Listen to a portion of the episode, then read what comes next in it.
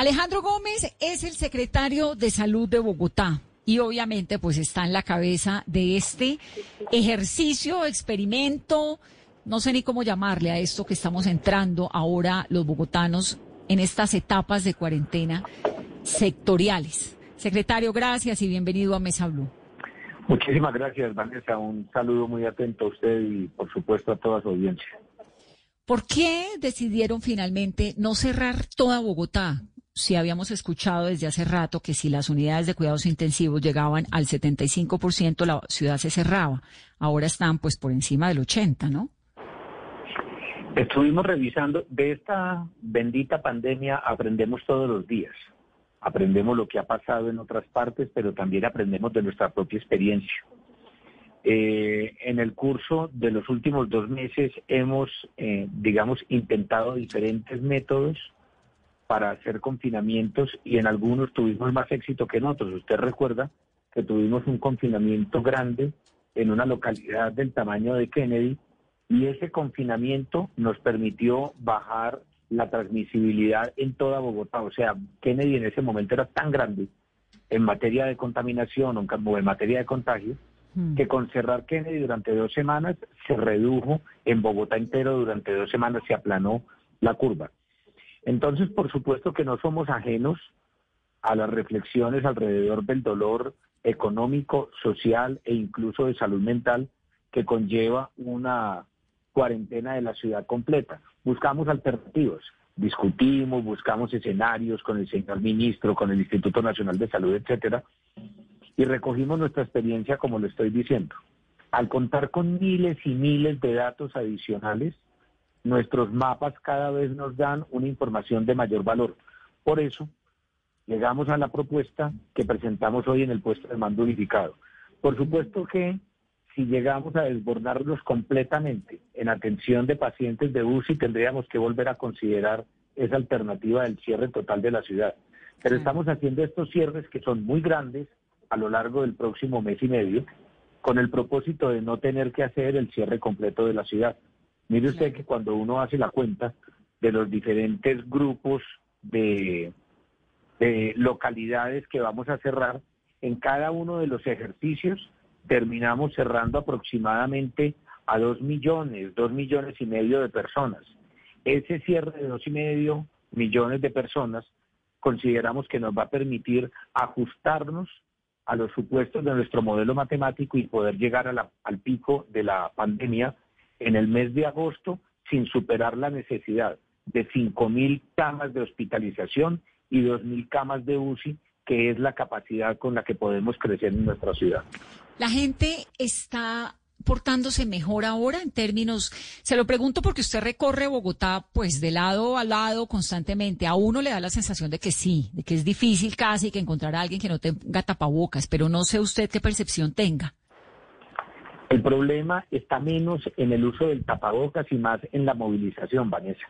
Nosotros tenemos una medición muy exacta de la movilización. Bueno, para volver al tema del tapabocas, es cierto, la adherencia al uso del tapabocas en Bogotá puede estar en el 94%. Esto es extraordinario. O sea, esto no nos produce a nosotros sino admiración y agradecimiento por la ciudadanía, porque de manera consciente han hecho una adherencia al uso del tapabocas eh, pues altísima. Creo que no hay ninguna otra ciudad que la tenga tan alta en el mundo de la que yo tenga conocimiento. Ahora, no todo el mundo lo usa bien. En eso sí tenemos mucho que aprender. El tema del tapabocas que no cubre la nariz es muy frecuente, desgraciadamente. El tema del tapabocas que le va quedando como grande a las personas o que, no lo va cayendo. Ahí hay cosas que tenemos que mejorar. Pero nuestro gran problema hoy está menos en el tema del tapabocas y más en el distanciamiento social. Mire que hemos insistido siempre en que son tres medidas, tapabocas, lavado de manos y distanciamiento social. El distanciamiento social es una cosa física y se logra teniendo menos personas en la calle. Aún como lo demostrábamos en la rueda de prensa y en el puesto de mando unificado, tenemos localidades que tienen más gente que antes de la pandemia. En Mártires, por ejemplo, mm. hoy en el centro de la ciudad tenemos más gente que antes de la pandemia. Claro, esto también tiene sus explicaciones sociológicas. Claro, gente, que ha estado guardada, gente que ha estado con problemas. Por supuesto que sí pero la movilidad que nosotros la medimos de manera satelital y con estas herramientas de Google se ha venido aumentando mucho. Entonces, de ahí que el ayudarnos como ciudad y ayudarle a la ciudadanía con un confinamiento escalonado que no implique cerrar toda la ciudad, sino solamente algunas partes durante cada 15 días, pensamos que puede ser la medida que es prudente y que no es tan dolorosa como el cierre total. Entonces, ¿dónde queda el confinamiento, digamos, las zonas que entran en cuarentena total, qué queda prohibido? Los niños, los adultos mayores, mejor dicho, ¿qué queda prohibido y qué se puede hacer? Queda prohibido todo. ¿Qué excepciones hay? Las excepciones son el tema de salir por alimentos, hacer la compra de los alimentos y por supuesto que le rogamos que salga una persona por familia y no que lo hagan diario, ¿sí? Estamos tratando con los apoyos económicos que damos que la gente pueda hacer su mercadito, pues, de, de manera importante y se pueda surtir de los alimentos necesarios. Dos, queda eh, eh, eximido del, del confinamiento en la compra de medicamentos, por supuesto, y tres servicios fundamentales en los que se trabaja. Personas que trabajen en el gremio de la salud, personas que trabajen en los organismos de socorro o de seguridad y personas que trabajen en cuidado sobre todo en cuidado de personas mayores, de personas pequeñas, en fin. Todas estas personas que son absolutamente fundamentales quedan exhibidas. El resto queda prohibido para realizar cualquier actividad. Entonces, las actividades que habían tenido por parte de nosotros desde la Alcaldía Mayor, autorización, por ejemplo, el comercio, por ejemplo, la construcción, por ejemplo, cualquier otra actividad, va a quedar suspendido durante esos 14 días en esa localidad y por ende no debería haber ningún tipo de, labores productivas de este estilo. Ahora bien, está prohibido tanto lo que se haga en esas localidades como salir a otras localidades que no tengan esa condición porque yo trabaje en una de estas circunstancias. Secretario, y por ejemplo, ¿qué pasa si yo vivo en Chapinero, que empieza la cuarentena estricta el próximo lunes, pero trabajo en Bosa o trabajo en Suba o trabajo en Kennedy, ¿voy a poder salir a trabajar? Usted no debe salir. Usted no debe salir y ese es un compromiso que estamos pidiendo y que la alcaldesa ha insistido a los diferentes empleadores de todos los gremios, tanto del sector público, bueno, en el sector público nos queda muy fácil, pero del sector privado también, las personas que estén trabajando, que desarrollen sus labores en sitios diferentes que no tienen el proceso de confinamiento no deben ir a esos trabajos, a menos, como le acabo de decir, que pertenezcan a las tres excepciones que he mencionado. Y sobre los centros comerciales, secretario, ¿qué va a pasar? De acuerdo a la localidad en la que funcionen, ¿van a poder abrir o no? Se cierran. Cerrados. No debe haber servicio tampoco en los centros comerciales de esas localidades. Pero cuando usted mire ese mapa de los primeros cierres, verá que hay una lógica de origen-destino. O sea, las personas que eh, tienen mayores inconvenientes en este momento en materia de transmisibilidad se ubican en ese primer grupo en Ciudad Bolívar, en Usme, en San Cristóbal y en Rafael Uribe. Pero estas personas cuando salen a trabajar van a trabajar a dónde? A Chapinero, a Santa Fe y a Mártires. Entonces estamos haciendo el ejercicio de no solo cerrar el origen, sino también cerrar el destino. En otras localidades la situación es un poquito diferente. Cuando usted le pregunta a las personas de Kennedy, cuando salen las personas que viven en Kennedy a trabajar a dónde van, casualmente se quedan en Kennedy. Es lo que llamamos una localidad más endogámica. Como es tan grande y tiene diferentes procesos productivos y de comercio, etcétera, estas personas se quedan allí. Esta es más o menos la lógica de cerrar tanto el origen como el destino. Y eso es en dos semanas, el 27 de julio, 27 de julio hasta el 9 de agosto, es Bosa, Kennedy, Puente Aranda y Fontibón. Ahora, los domicilios, por ejemplo, ¿siguen funcionando en esas localidades de cuarentena? En principio, entendemos que sí, sobre todo porque los domicilios tienen la vocación de llevar alimentos o medicamentos. Entonces, eh, la lógica nos manda a que pudieran funcionar pero tengo que revisar el asunto con la Secretaría de Desarrollo Económico, por supuesto. Pues uno creería que, sí, por lo que, pues porque es un asunto de comida fundamental también, ¿no? Sí, sí, porque los domicilios, como le digo en un primer momento, tienen vocación de llevar alimentos o medicinas. Entonces, eh, seguirían funcionando porque es una manera de abastecerse.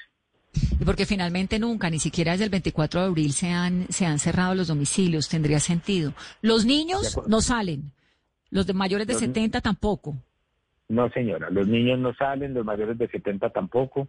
O sea, este es un esfuerzo muy grande. O sea, créame que, que lo pensamos muchísimo, este mapa lo hicimos muchas veces, lo hemos reflexionado muchísimo porque sabemos el sacrificio que conlleva para las personas. Pero creo que lo que nos corresponde, estamos tratando de actuar con responsabilidad. los números que vemos todos los días, todos los días, nos muestran que tenemos un incremento muy alto en positividad y lo que vemos nosotros desde el Centro Regulador de Urgencias y Emergencias, que está regulando las unidades de cuidados intensivos desde hace tres semanas, pues nos habla de la presión enorme que hay sobre el sector de la salud y no queremos llegar a un punto de saturación absoluta en el que estamos bastante cerca. Secretario, este incremento que hemos visto durante los últimos días en los contagios, ayer tuvimos más de cinco mil contagios en Colombia, que eso pues es un número altísimo, cifra récord todos los días, esta semana ha sido por encima de 150 fallecimientos diarios. ¿Tiene que ver con el con los días sin IVA, con el primero sobre todo? Yo creo que sí. Aquí todos los fenómenos tienen un origen complejo. Todas las cosas que hagamos en materia social tienen sus consecuencias. El que tuviéramos un día como el que tuvimos aquel viernes en que fue evidente, esto pues yo creo que, que esa discusión ya se superó, no es que a algunos nos parezca más que a otros, fue evidente, fue hubo unas enormes congestiones en que eh, perdimos aquel distanciamiento social y bueno, la, la, situación que vive la gente, pues por hacerse algún electrodoméstico, etcétera, eh, eso indudablemente intervino en los números que tenemos ahora. Ahora uno diría, sin el día sin IVA no hubiéramos llegado a estos números. Probablemente sí, probablemente nos hubiéramos demorado un poquito más, pero hubiéramos llegado a estos números. Estamos llegando al pico de la pandemia, Vanessa. Esto ha pasado en otras partes del mundo. Eh, Llegar a esto sin eh, dolor es imposible. No, imposible. Eso quería preguntarle, ¿en qué estado del pico estamos? ¿Esto aplaza el pico? ¿Esto nos hace...? Le escuché a la alcaldesa más temprano decir que esto hacía que viviéramos el pico de esta manera. ¿Cuál es, no sé cuál es la, el análisis que usted hace. Muy bien. Yo, yo una vez más y a través suyo les invito a las personas a que revisen nuestros datos en Salud Data. En Salud Data tenemos una curva que modela cómo se va a presentar el pico de la enfermedad. Lo primero que hay que decir es que esto no es pues verdad en piedra, ¿no? O sea, estos son cálculos matemáticos que hacemos con los mejores datos y con los mejores epidemiólogos del mundo, pero esto es una aproximación de lo que puede pasar.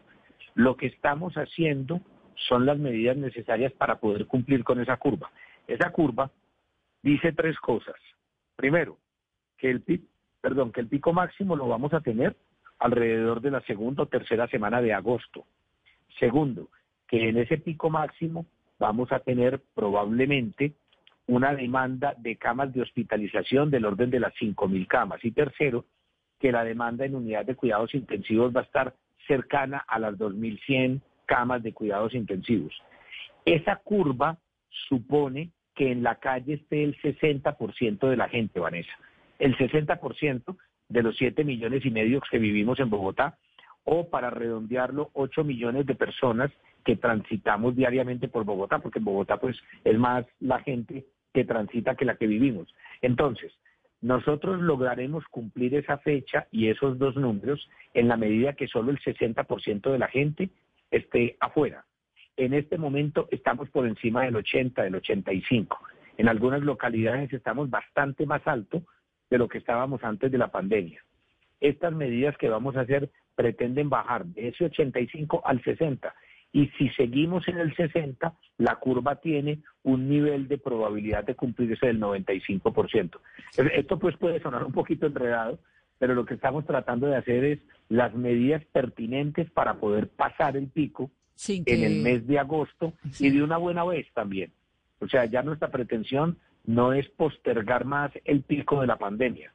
Para eso es todo lo que hemos hecho hasta ahora.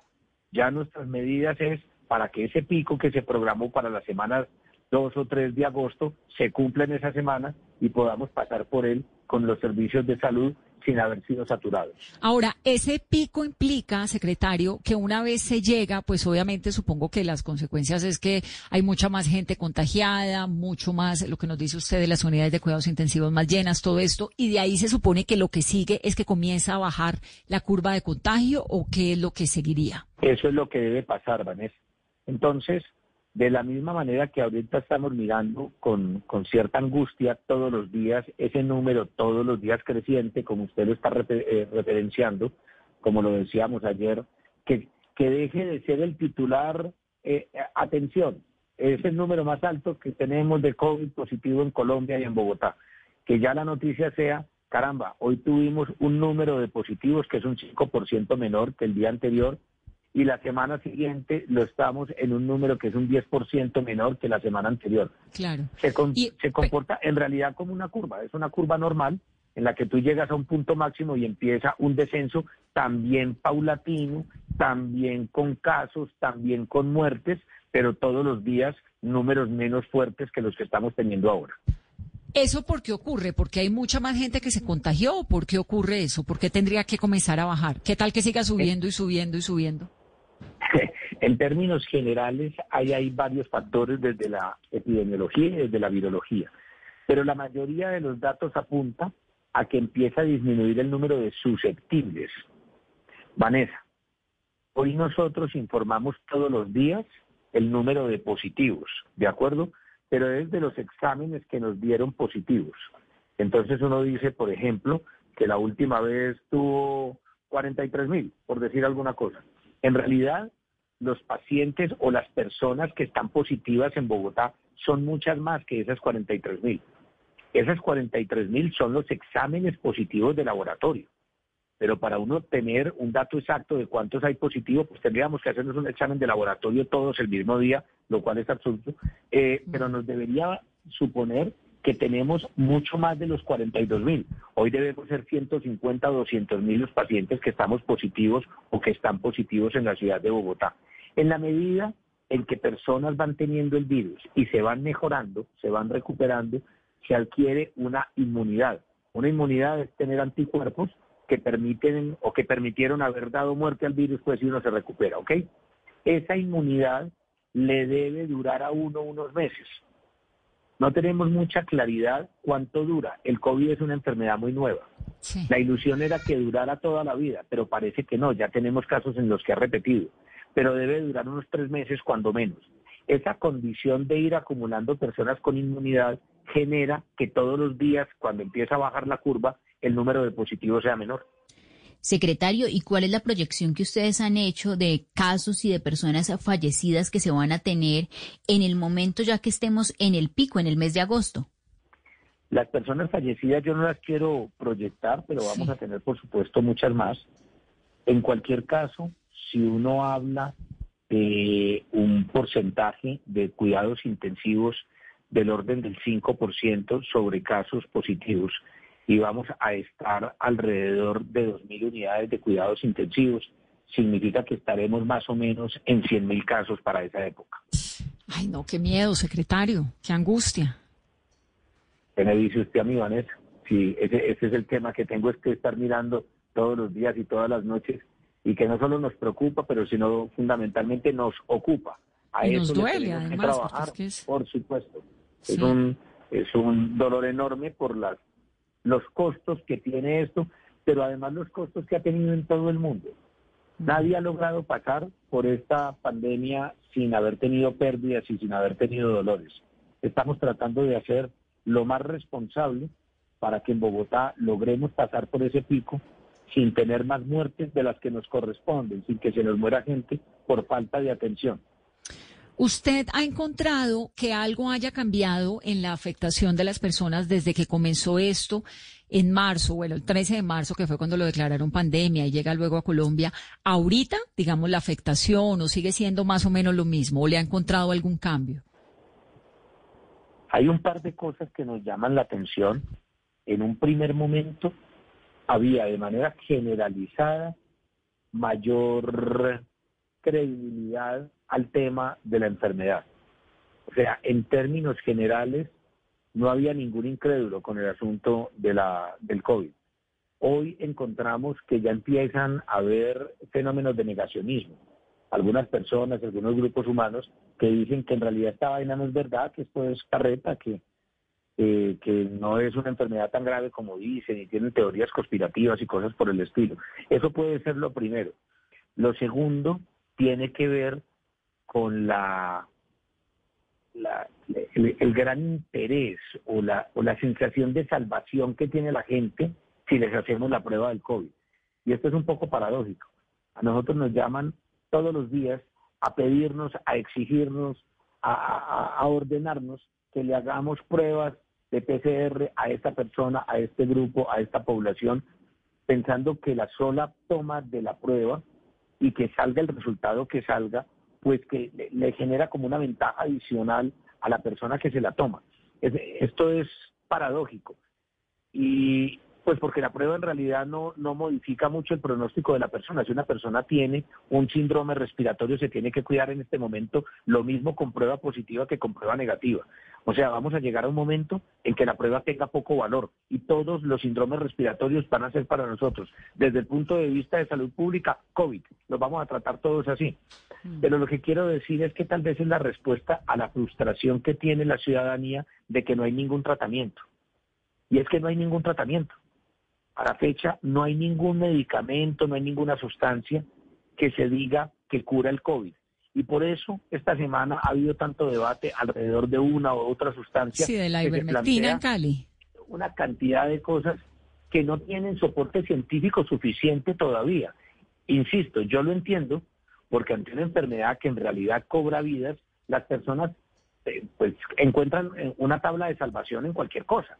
Pero la verdad es que no es cierto empezamos con unos tratamientos que decían también que eran milagrosos alrededor de la hidroxicloroquina y de, y de la citrovir. Y, hasta la aspirina con... ¿Se acuerda que en la cárcel de Villavicencio aspirina con jengibre, aguapanela repartieron y hasta el director de la cárcel llegó a decir que eso había servido? Que eso es una maravilla. Una vez más, es parte de la reacción humana a una cosa contra la que no tenemos en este momento tratamiento. Hoy tenemos más o menos consenso en el paciente críticamente enfermo en cuidados intensivos que se benefician de los esteroides y los estamos utilizando. Algunos de los pacientes en cuidados intensivos les hacemos terapia anticoagulante, pero algunos, no a todos. Pero más allá de eso, no hay ningún tratamiento que esté científicamente comprobado. Incluso ni siquiera el, el plasma convaleciente, que lo estamos estudiando con mucho rigor. Entonces, Tal vez eso es otra de las cosas que nos ha sorprendido, que las personas estén echando mano de cosas poco ortodoxas o sin suficiente fundamento científico, tratando de encontrar algo a lo que ponerle su esperanza en una situación tan difícil como la que vivimos. O sea, ¿a usted no le pareció buena idea lo que propuso y lo que está haciendo el alcalde de Cali? Eh, no, yo no comparto esa posición, por supuesto, creo que creo que todas ellas son bien intencionadas, pero aquí hemos sido supremamente rigurosos, usted lo ha visto, Vanessa, en poner toda la evidencia disponible sobre la mesa y en hacer los debates con los mejores científicos con los que podemos sentarnos. Esa no es una terapia que tenga suficiente evidencia. Ahora, si a uno lo diagnostican eh, hoy con coronavirus, ¿qué pasa? ¿Qué le mandan? ¿Qué hacen? Le mandan, eh, y esto puede sonar eh, un poco a chiste, pero es verdad, le mandan como yo le he mandado a mis amigos y a mis amigas, a mis compañeros que eventualmente han resultado positivos, lo único que hay que hacer es permanecer en casa, tener reposo, estar muy bien hidratado y tomar antipiréticos comunes y corrientes. O sea, vuelve a hacer el acetaminofén y la guapanela con limón, el tratamiento casero que le estamos recomendando a todo el mundo. Así lo estamos haciendo. Así lo recomendaría yo en mi familia y así lo he recomendado a mis conocidos que han salido positivos. Y entonces uno se supone, pues hay una, un porcentaje muy alto de posibilidades de que uno ya con eso pase el malestar y, esté del otro lado. Si se pone muy mal, pues inmediatamente tiene que llamar a la EPS y se va para la clínica. ¿Y cuál es el tratamiento que están aplicando en las clínicas en Bogotá? Porque además, según lo que me han dicho todos los médicos con los que hemos hablado esta semana, de directores de varias unidades de cuidados intensivos, ya qué paciente va para dónde pasa directamente por usted, ¿no? Por la Secretaría de Salud. Sí, pero eh, sobre todo los que van para cuidados intensivos. Pero en las clínicas lo que se hace es un tratamiento de los síntomas también, solo que son síntomas mucho más fuertes, por supuesto. Si tiene un proceso inflamatorio muy fuerte, le hacen un tratamiento antiinflamatorio.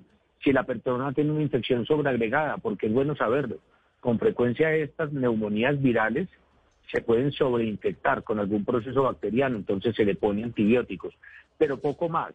es más el cuidado médico y de enfermería, la vigilancia y los exámenes de laboratorio para ver cómo va evolucionando la enfermedad y sobre todo, de manera muy clara, la atención para ver si se complica. En el momento en que eventualmente llegue a la falla respiratoria, pues poderle brindar la atención de respirador, que es lo que se puede brindar en los casos más graves. Mm. Afortunadamente, el 94% de las personas que son COVID positivos pueden estar tranquilamente en su casa durante un par de semanas. Algunos con una gripa un poco más fuerte, o sea, con lo que conocemos como un síndrome gripal, un poco más fuerte de lo normal, algunos incluso asintomáticos, buena parte de ellos. Ese 94% puede tener su atención domiciliaria sin inconveniente.